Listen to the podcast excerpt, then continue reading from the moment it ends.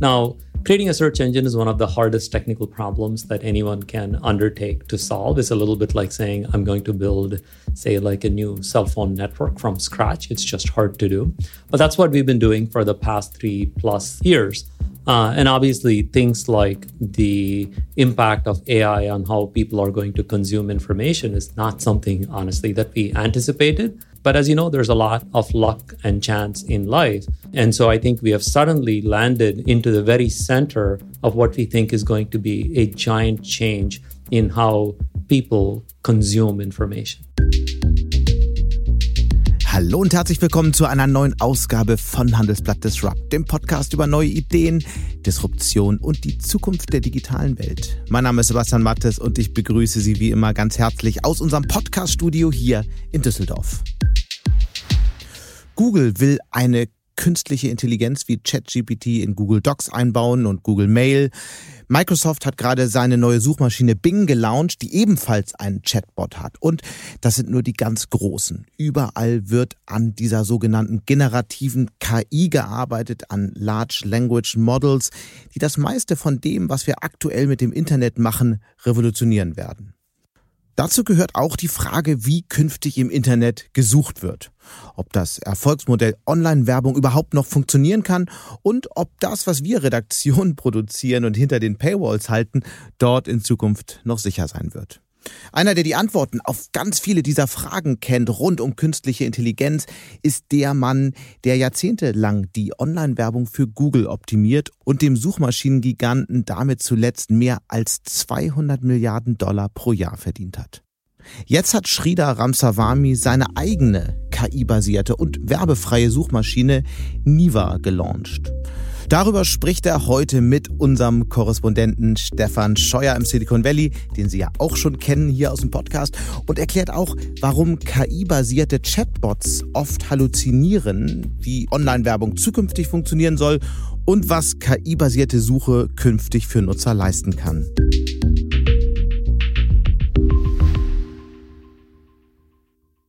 Und damit gleich zu dem Gespräch von unserem Silicon Valley-Korrespondenten Stefan Scheuer mit dem Mitgründer und CEO der werbefreien und datenschutzorientierten Suchmaschine Niva. Hello, Sridhar. Hi, Stefan. Nice to talk to you. Nice to talk to you too. So, we are here to talk a little bit about the future of search. Gotcha. As you've been with Google for almost two decades and you decided to quit the company to start something on your own. But before we go into that, maybe take us a little bit through on what you actually did at Google. Yeah, I joined Google in 2003 uh, as a software engineer. Uh, I worked in the search ads team, uh, and I actually stayed with the team for the entirety of my 16 years at uh, at Google.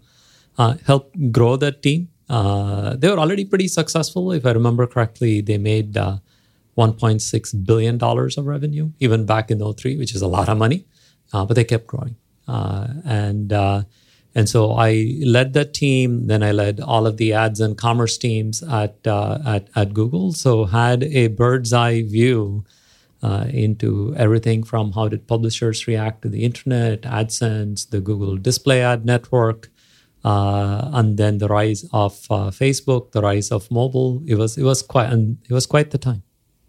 So you were also responsible for exposing us to way more more advertisement, have you? Uh, that is sadly very true, um, and um, it's actually a uh, you know a tricky thing um, as you know, you know, I'm a computer scientist, and we live in a world where we think we can measure everything.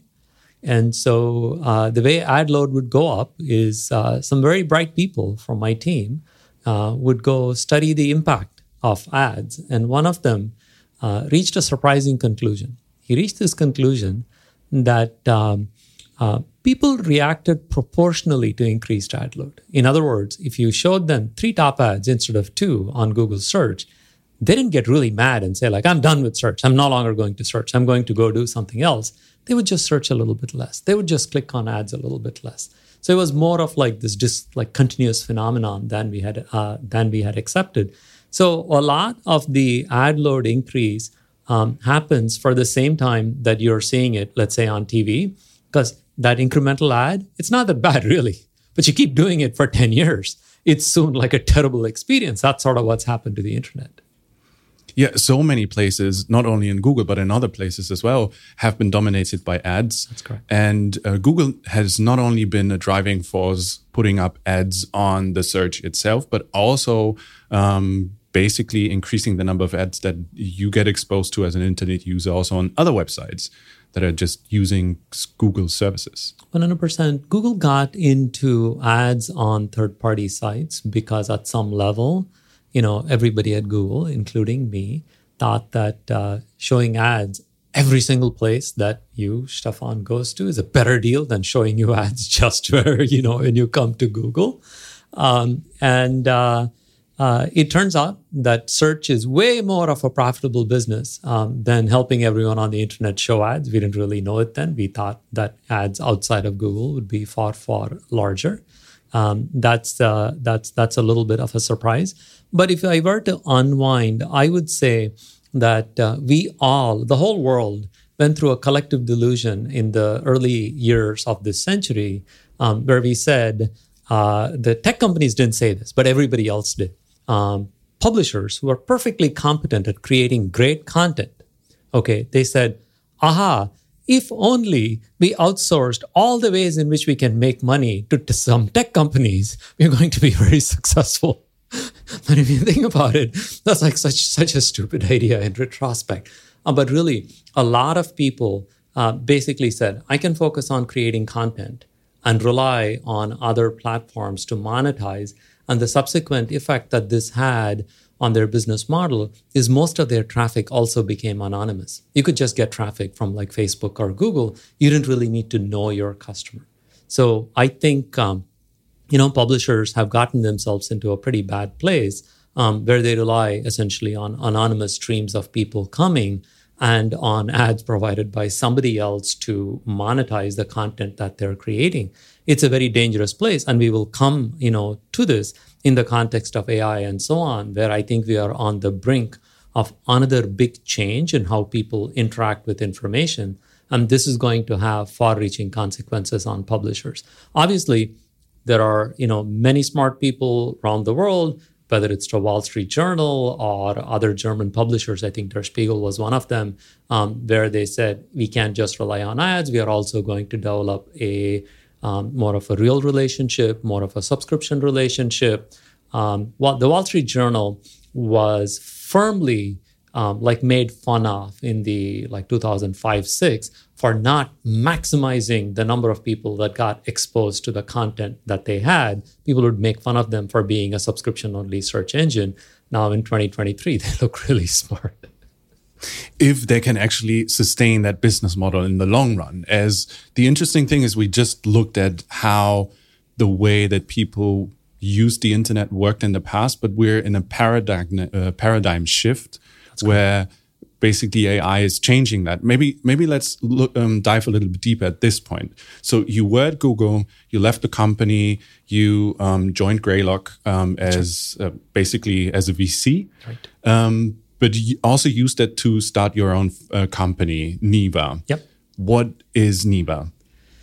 Uh, so my co-founder Vivek and I, when we left Google, we said we love search uh, at, at a simple level, you know, I grew up at a time when I would still like go to a physical library to look up encyclopedias because I didn't have them at home. Um, and the act of helping people find information is one that we were just, we have this simplistic attachment to. And Neeva was born out of this belief that ad supported search um, had basically become like advertiser search rather than user search and we wanted to press a giant reset button and create a better product for users. Um, initially, we settled on things like being ads free, um, being very private, with a focus really on the user um, uh, experience in order to create a much better product. Now, creating a search engine is one of the hardest technical problems that anyone can undertake to solve. It's a little bit like saying, I'm going to build say like a new cell phone network from scratch. It's just hard to do. But that's what we've been doing for the past three plus uh, um, years. Uh, and obviously, things like the impact of AI on how people are going to consume information is not something, honestly, that we anticipated. Um, but as you know, there's a lot of luck and chance in life. Um, and so I think we have suddenly landed into the into the very center of what we think is going to be a giant change in how people consume information. There have been several companies, founders that tried to challenge Google over the past, I would say, two decades. Yeah. And all of them have failed so far. But there is something different about this particular point in time, as it's not only a traditional search where I would type a couple of search words and there would pop up a list of results, but AI is basically changing this game. Um, from your perspective, what is the most dramatic change that we're going through at the moment with the use of AI in search? So I would say that um, the biggest impact that you know AI or as they're called large language models are going to have on just information in general is they're going to almost become a new way for you and me uh, to both talk about what we want but also uh, to consume information. Just like it's very hard um, for us to imagine a world before smartphones or imagine a world before like the keyboard and monitor. Um, again, is like maybe this is in the museum, but people used to have punch cards for interacting with, with computers. They were slow, they took a very long time. You know, you'd need to wait for several hours before you got any feedback. And then we went on to things that we could interact with in real time. Then came the internet, and then came the phones. Um, to me, the real power of AI is they can understand human input really, really well. And they can take large quantities of information that we want to consume and zero in on that essential piece that you're looking for. In other words, um, information discovery is going to go from you typed in two or three words, you got a list of links. It's up to you to figure out which links are useful. You click on them, you browse through those pages, maybe you take notes on the side somewhere. It's a very iterative, slow kind of process. I think all of a sudden, um, we have the possibility that you have these models that can very concisely summarize what it is that you are looking for um, and just give it to you. So I think we are in the brink of moving from search being essentially a list of opaque links that you have to click to find out what is going on uh, to first a few sentences that try to answer what you want. If you want more detail, you're able to dive in, but you're able to do all of this in a fluid way where you speak or where you type full sentences, um, and computers are able to understand that.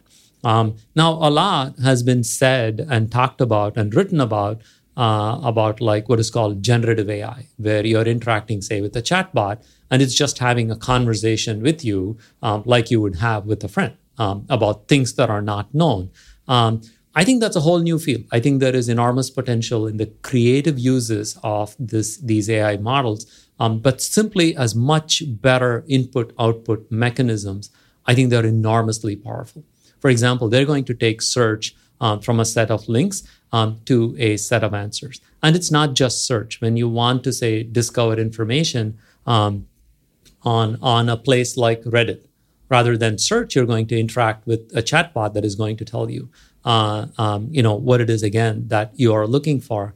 Uh, and when you now begin to combine these models, not just with search as a tool, but say with other tools, whether it's an API, um, like a Bloomberg API for real time information, um, or Wolfram um, for like scientific information, or a browser itself for like navigating, um, I think you're going to see an explosion of applications um, that all have the same look and feel. You talk to them, um, you write things to them, they take this imprecise input um, and they go do uh, a bunch of things on your behalf, come back and distill down the information that you are looking for. So I think we are really looking at a huge jump uh, both in expectation for what users are going to want, but also in actual utility.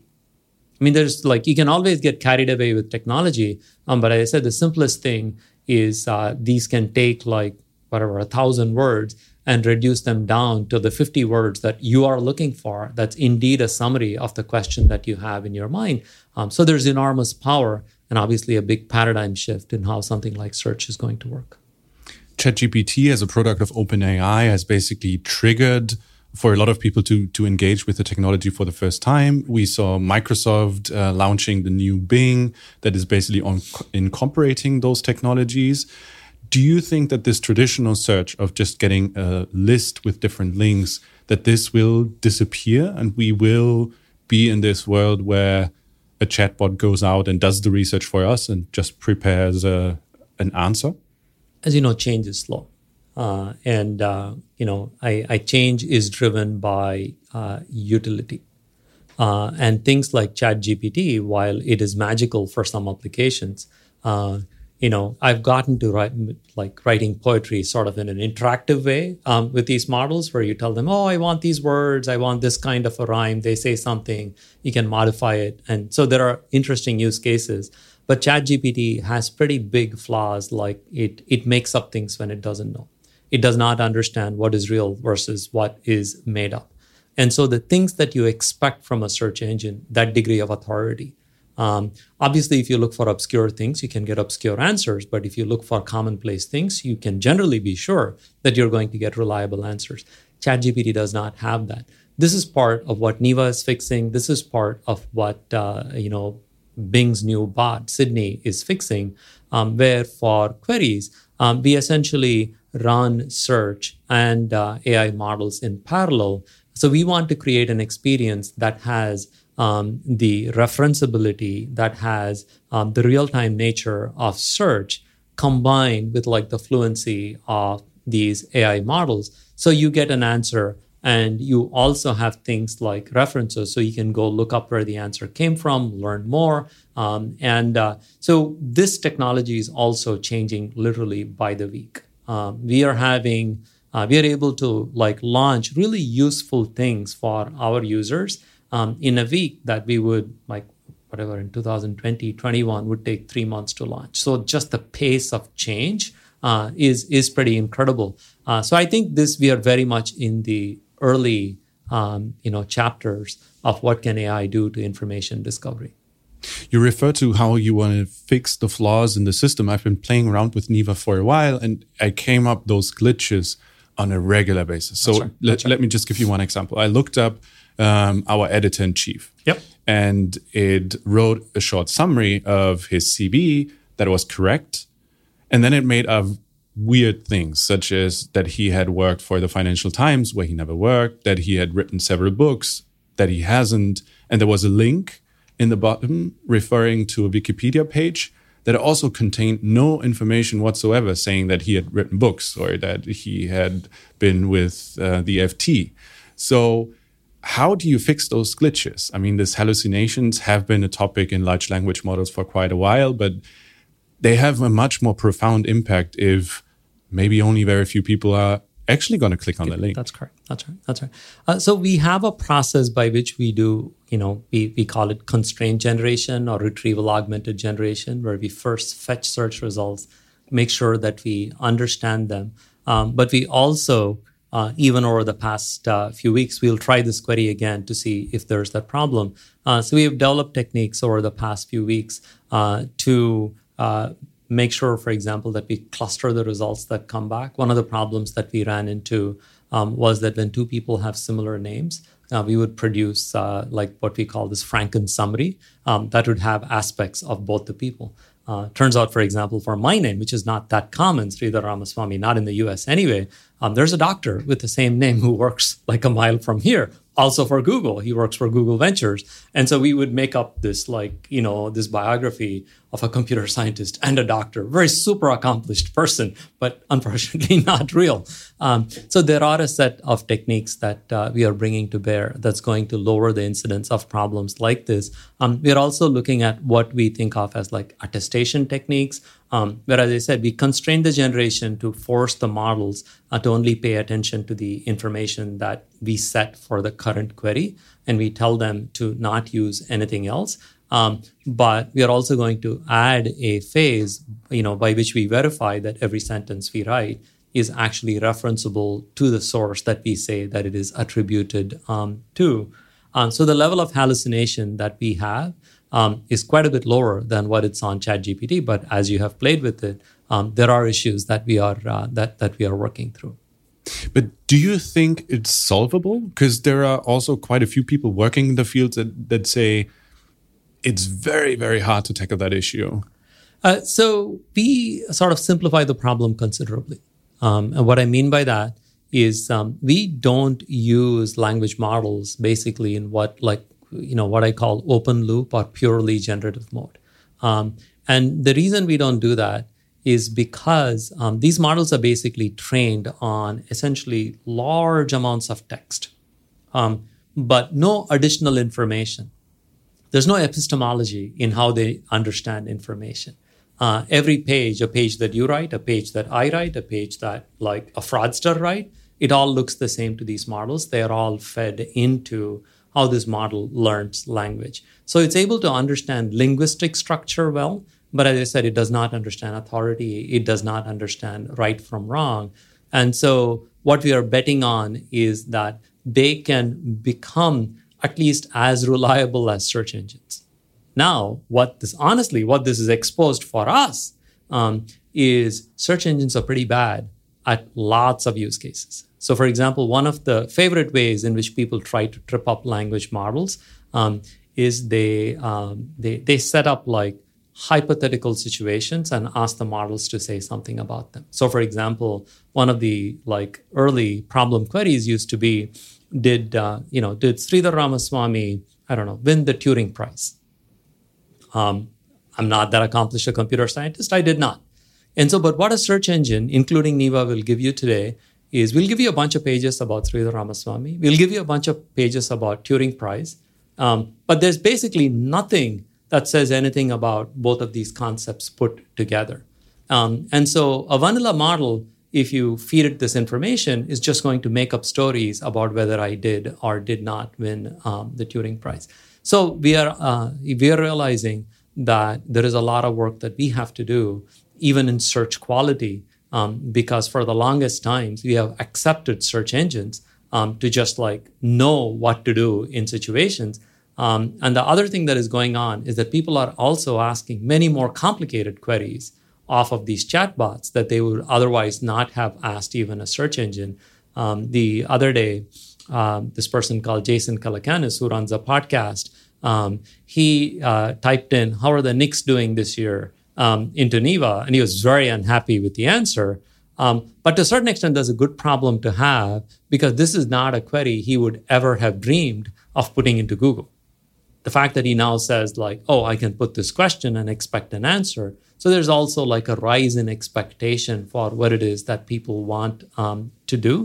Um, so you know I, I agree with you. There's a very long tail of very tricky issues to deal with.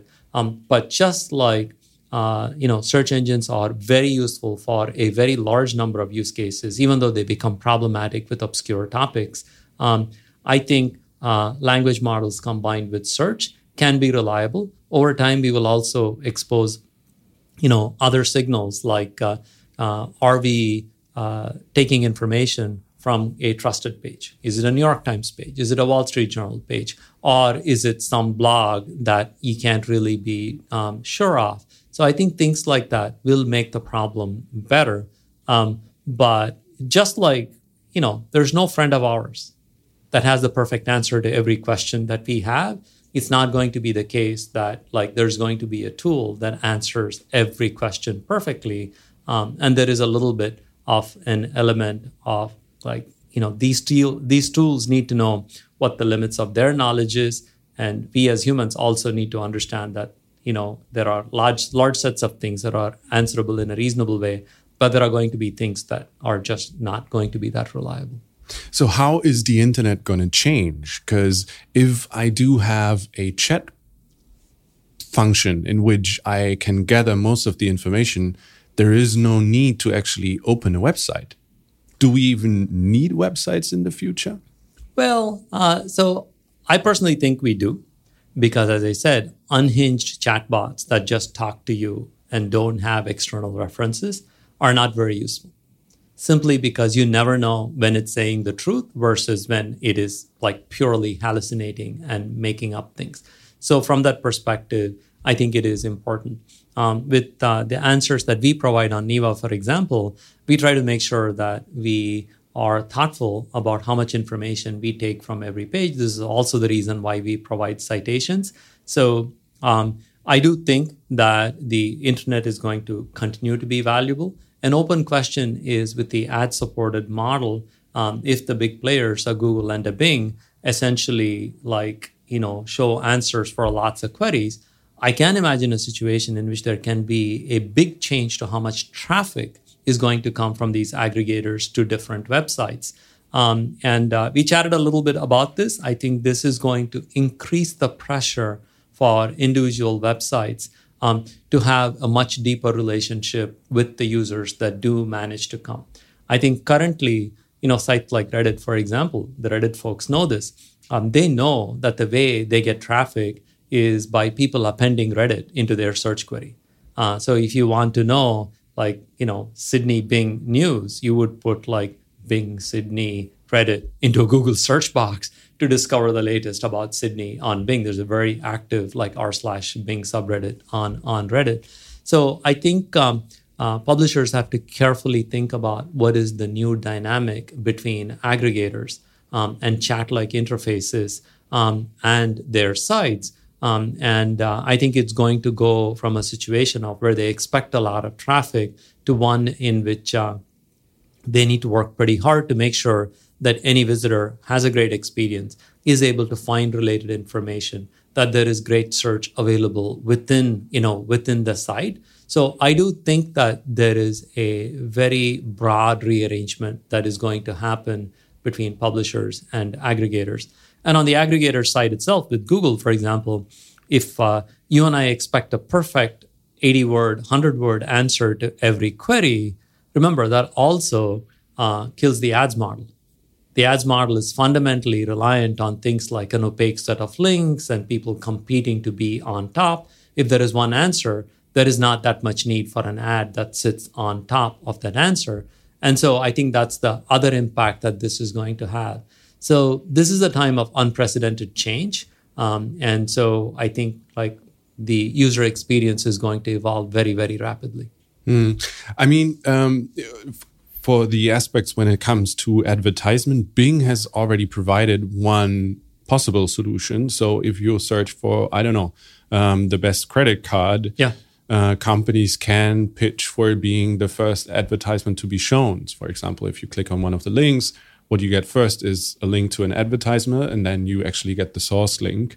But um, what I find quite interesting is um, the, the the first aspect that you mentioned, which is how it's going to change the business model for a lot of um, content producers. I mean, we as Handelsblatt, we're the leading German business daily. And I tried, for example, some of our articles, and Neeva was able to summarize content that is behind our paywall. So Neeva was capable of circumventing the normal business model that we have to ask people to pay. And just having a snippet in today's world where I have a sentence, maybe two, maybe three, Neeva goes beyond it. Neeva can summarize the article in a in a may, way more concise way than traditional search engines do. So, aren't you challenging the way that a lot of people are now producing content? Uh, is Neeva a threat to Handelsblatt? Uh, I mean, first, we are tiny. Um, and the focus very much is on what is a great user experience. And we, you know, much more than ad supported search engines have said we exist only because the web um, exists. Uh, I can imagine a future, it would have to either uh, be us growing significantly or perhaps one of the big players, maybe an Apple saying, here is an opportunity for a very different and very, uh, you know, much better business model. Um, I can imagine a scenario um, where uh, uh, similar uh, to say how um, YouTube operates, um, where ads revenue is shared between content creators and uh, and and YouTube, the platform itself. Uh, I can imagine scenarios in which subscription products share revenue based essentially on impression rates, um, based on the queries that you run, the um, you know the summaries that you see, Uh, and so this is something that we've been open to since the conception of the of, of the company. And the actual, like say, math behind this is not that complicated in terms of figuring out, uh, you know, impression weights. Uh, and uh, I personally find that to be a healthier model focused on what is it that user want um, and transparent sharing of revenue than the current ads model. Um, a, uh, a potential bad outcome um, for all of us is on those queries that are commercial, the big players, whether it's a Google or a Bing, keep the current ads model and force us to click on sites. Um, but when it comes to information seeking queries, which is where uh, you know folks like you, Handelsblatt, makes great information, they get into more of a summarization mode. Um, to me, that's like the worst of both outcomes. Uh, and uh, and the honest answer is, I don't really think anyone um, has any idea about how this is all going to like evolve, even this year. I mean, if you think about it, you know, like mid December to mid February, there's just so much change that has um, that has happened. So I think it is early. I think there's lots of change coming. You mentioned a possible revenue share model. How yeah. would that work? You said uh, technologically it's not that difficult, but how would you actually do it? Uh, so the uh, simplest way to think about uh, a revenue share model uh, would be uh, to say, you know, like how many queries did someone run? Um, you know, like our model today is people pay us about five dollars. Maybe in this new world, it should be a different amount because it's a vastly more useful product. Um, and then you do something like uh, you look at the number of queries that they did and the sites that went into creating summaries, um, you know, for those for those queries. Uh, and then you basically try and say, okay, this particular card that we showed was the definitive answer for this query. And so uh, to make the map concrete, let's let's say somebody ran 50 queries. That's a low amount uh, in a month, and they pay a five dollar subscription. You know, it basically tells you that it's roughly you know worth uh, you know worth 10 cents uh, per query, uh, and perhaps there's a revenue share on each of these queries. What happens? This is basically the model that works. For example, um, for YouTube rev share, where there's a 55 45 rev share um, that's based um, on um, essentially view time, is what that is, uh, what that is based on. Um, the, the question why I'm asking is um, from my perspective, the, you can hardly compare it to YouTube because there you would be consuming one source.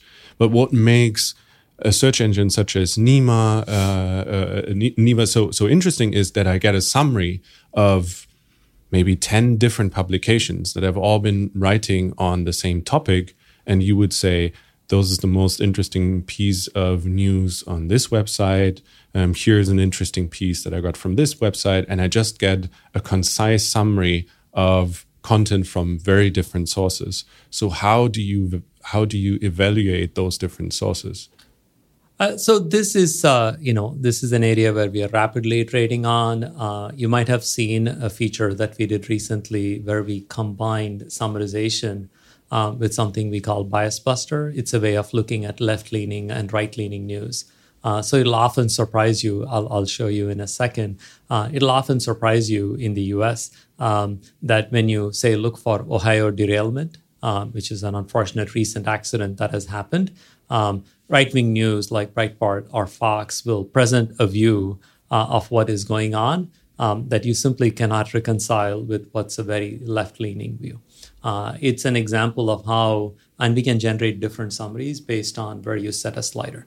You can get a centric view, or you can get a right leaning view, or a left leaning view. Uh, interesting. So I would basically say in my search query, now I just want to get hardcore left wing or hardcore right wing answers, or just slide the slider to the middle. just slide the slider to the right. We have not made it sticky, um, mm-hmm. but you just slide it to the right, and we'll we will summarize like all the right wing news sources.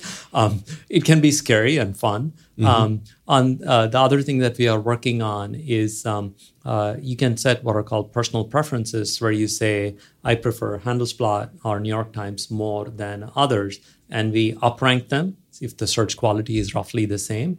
Um, and then we want that to influence how things are summarized. So there are natural ways um, in which uh, user preferences can be taken into account. So it's not the case that we're we generally don't want to be in the business of taking 10 different sources especially ones that might say like somewhat different things and uh, and then try and generate a single consistent summary out of it. I would say it's more like three or four. That's the sweet spot for what these models can do well.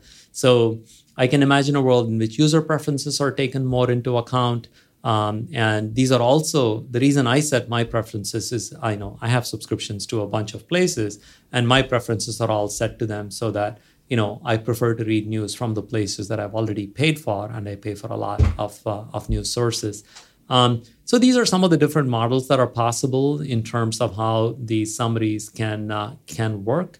So I think these involve questions of technology, um, these involve questions of what is the right thing to do. Certainly, they're also going to involve questions of what is like okay with respect to things like copyright and fair use.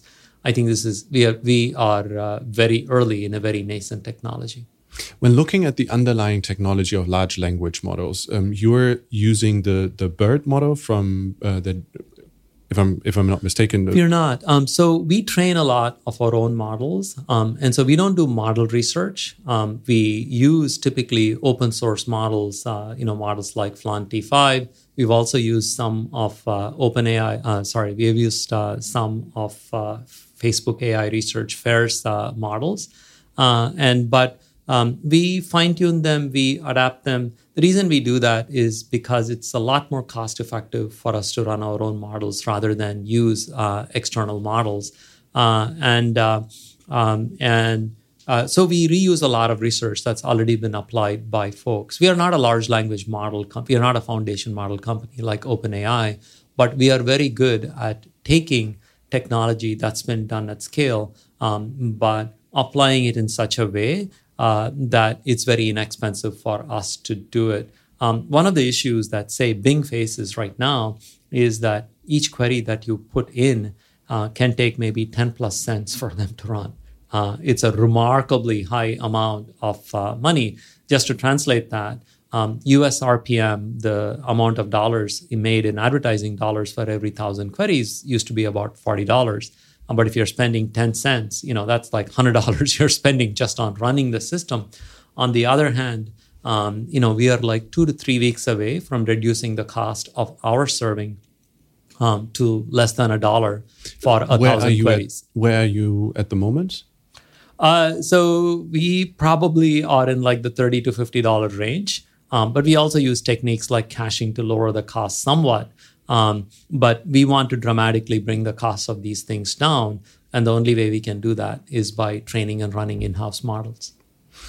Do you, um, when, when looking at, at, the providers of those large language models, uh, how would you compare them? I mean, um, OpenAI is very much in the focus these days, but there have been quite a few companies That's that um, are being founded by people that actually left OpenAI during the past couple of years. So there's a lot going on in the industry. You mentioned Meta. Um, Amazon is also working in this field, uh, as Google is. How, how would you compare all of those different approaches? Competition is good for all of us. If there's one thing that uh, you know I'll take away uh, from the last 20, 30 years, it is that uh, you know having one, two search engines, having three cloud providers, um, is in general a terrible deal for all of us. Um, you don't know how uh, you know consumers are going to get messed up, but guaranteed if there's one player, they'll get messed up in some fashion. It's the same reason why dictatorships never work. You don't know how, but they'll go bad. Um, and uh, so I personally am very happy that there's so much competition with foundation models. They're rapidly approaching a size um, where there's like outside of the extremely specialized use cases or publishing, you know, cutting edge papers, these models are all comparable. Uh, we work with the Anthropic team. We work with the OpenAI team. Uh, they're wonderful teams. They make wonderful products, but we're glad both of them exist. Uh, similarly, I'm positive um, that uh, uh, you know Google's going to have their own model. They're going to have their own API service. Uh, so, and then there are other players, whether it's character, whether it's inflection or adept, um, that are also raising money to train these models. Um, this is um, not to mention other people um, uh, you know, that have generate that have developed things like Stable Diffusion, um, which is an open source image model. They're working on a language model as well, with actually working with a, a German group called Eleuther.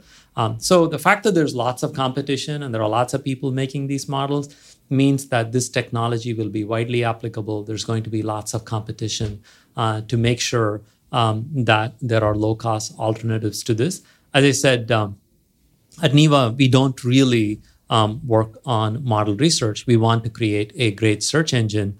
Uh, and we are proud of the fact that as a 50% team, we actually brought a product to market at scale across a whole set of countries um, well before, say, like you know, Bing or Google have done with their formidable uh, resources.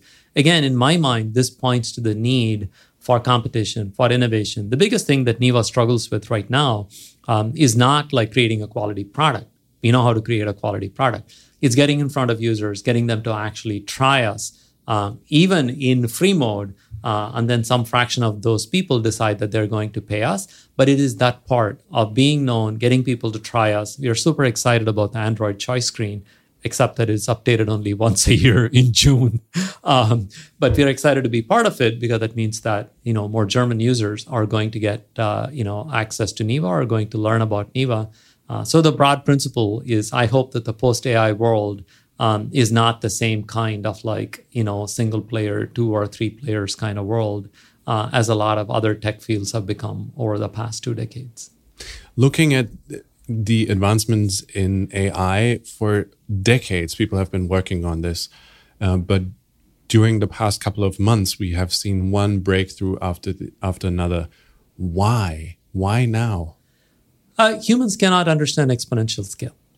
We just don't uh, what has been happening is that these models have been doubling every five, six months for the past five, six years, um, which means that all of a sudden they went from, you know, like in 2017, 70 million parameters for a deep learning model was state of the art. Last year, a trillion parameters was the state of the art you need to go through 13 doublings. Or the other way of thinking about that is you need to go th- you need to have gone through 20 years of Moore's law uh, to get to a point like this. Um, I think that's the main reason. We cannot comprehend growth at these kinds of exponential scales. Um, I think that's the reason why these models all of a sudden have what look to be like like magical properties um, because uh, like people used to be experts in different sub problems um, in uh, natural language processing. All of a sudden comes a single model, which was GPT-3 was the first one to do this, that basically said, oh, we can solve all of these problems that researchers have worked on for 30, 40 years. Um, and the answer is the same, which is this sort of uh, exponential growth. One of the limiting factors in training those models has been humans that were still required in um, to a large extent till today. Yeah. But um, some companies are working on solutions where they actually do not need humans for the training right. purposes right. any That's longer. Right. So, do you think this exponential growth is going to continue? I think we're reaching the limits of what can be done with exponential growth. As I said at Neeva, we are we we prefer to be one or two generations behind um, because we can get the same quality uh, as the big models for specific problems, spending a fraction of the money that uh, that there is uh, that these folks have to have to put in. Um, as I said, for specialized applications, I think you will see these models do um, magical things. But we've also adopted this technique of taking training data generated by very large models and using them to train smaller models for specific problems that uh, that we have. Uh, it's incredibly cost efficient um, for us. Um, and more and more, these models are becoming what is called uh, token limited um, which is there's just not enough text in the world uh, to make the models learn more. It turns out there's a relationship between how much training data you need to give to a model, even if it is just pages on the internet, and the size of these models. There are not that many pages on the internet, so we are reaching limits for what is it that these models can learn. I personally think um, that tool use and training models to use tools effectively, whether it's search engines or APIs or browsers, uh, I think that is going to be an area of big breakthroughs. Uh, and they use a different set of techniques than the ones that you know we have applied so far at scale to train larger models. Um, but it's it's it's very early uh, and very exciting. Just to wrap things up, um, those large language models um, do not only impact uh, written language, what we talked about, but yeah. they also impact the production of pictures, of right. music, That's right. That's right. of videos. So, what are you most excited about? You have quite a great overview of the entire scene. Is there something particular that you had a wow moment recently? Uh, I would say the, for example, the quality of image generation, uh, the quality and sophistication of video generation. Uh, I think it's it's it's mind-boggling uh, how much progress is being made. Uh, obviously, we are a language company, and we are very excited by what these models can do for language. Um, but I think there's a whole bunch of really exciting use cases. also, slightly depressing ones. I tell people Michael Jordan is going to ask you uh, to buy his shoes soon. It'll be a, an ad that's personalized for Stephan. I don't know who your favorite player is. Maybe it's uh, it's Ronaldo um, telling you to buy their shoes. So I think um, there's going to be uh, interesting applications. I'm not like you know uh, I'm not a blind believer in tech. Uh, I think of tech as a tool. Uh, and I think it has to be used carefully. It has to be used responsibly. and so I think AI offers a lot of opportunity. Um, but as you know, like we do have to worry about things like biases in these models. Uh, ChatGPT, for example, will not write poems about Donald Trump, um, but it will write poems about Joe Biden. Um, and the weird part is they have no idea why. It's like, oh, yes, I guess that's how the models were trained. Um, that's funny, um, except you know some people don't find it funny. But now imagine that these models are then deciding whether you or I should get a home loan suddenly it's not so funny anymore. Um, so I think there's a lot that we have to learn about how these models can be um, trained to not have biases, uh, trained, uh, you know, and used in responsible ways. Uh, so speaking about the image models, I was generating images, um, and you know, whenever I generated uh, impressionist paintings, only white people would show up. Um, and uh, yeah if you right. yeah, okay. yeah yeah and so if you try to change the prompt to get like you know people from india or people from africa um, the people would disappear um, and so it's just it's just like these are hidden biases in how these models got trained so there's a lot that we have to be thoughtful about mm-hmm. especially for broad applications you described how advertisement conquered the internet how yeah. you actually played a role in this just looking at the example that you just gave of Michael Jordan asking you to buy uh, his shoes, how big is the risk that we're at the beginning not of like a bright future, but a dystopian ad ruled, um, generated this, hell? Well, this is where what uh, we do matters a lot how you exercise choice. Um, yeah, I, for example, you know, my phone beeped uh, a couple of times in our conversation. That's the opposite of how I use my phone. I turned it on only because I was expecting you to come here. I don't have any notifications turned on anywhere ever in my life because I want to be in charge of how uh, I lead my life. Uh, my younger son, for example, refuses to have a smartphone. He actually has a flip phone um, because he's like, hey, I use my phone. Wow. How old is he? Uh, he's 22. He's wow. Like, yeah. He's okay. like, you know, I, I want to be in charge of my time. I don't want my phone to decide what I do. He has a smartphone in his room, but the phone that he has is a is a flip phone. So I think we all have to be careful about things like our attention, our agency, where we put our time. I think the onus is going to be even higher now compared to compared to before. Thank you so much for all your time. That was super interesting. Thank you, Stephan. That was good. Und damit sind wir auch schon wieder am Ende von Handelsblatt Disrupt. Wie immer freue ich mich über Kommentare in der Handelsblatt Disrupt LinkedIn-Gruppe oder senden Sie mir gerne eine Mail. Die Details finden Sie in den Show Notes. Danke an dieser Stelle auch für die Unterstützung von Lukas Tepler und Regina Körner und Migo Fecke von professionalpodcast.com, dem Dienstleister für Strategieberatung und Podcastproduktion. Wenn Sie grundsätzlich immer auf dem Laufenden sein wollen, dann testen Sie doch gerne unser Handelsblatt Vorteilsangebot.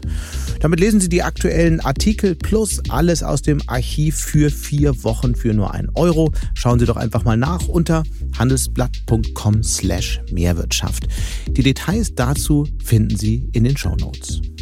Wir hören uns dann nächste Woche Freitag wieder. Bis dahin wünsche ich Ihnen interessante digitale, aber natürlich auch analoge Zeiten. Ihr Sebastian Mattes.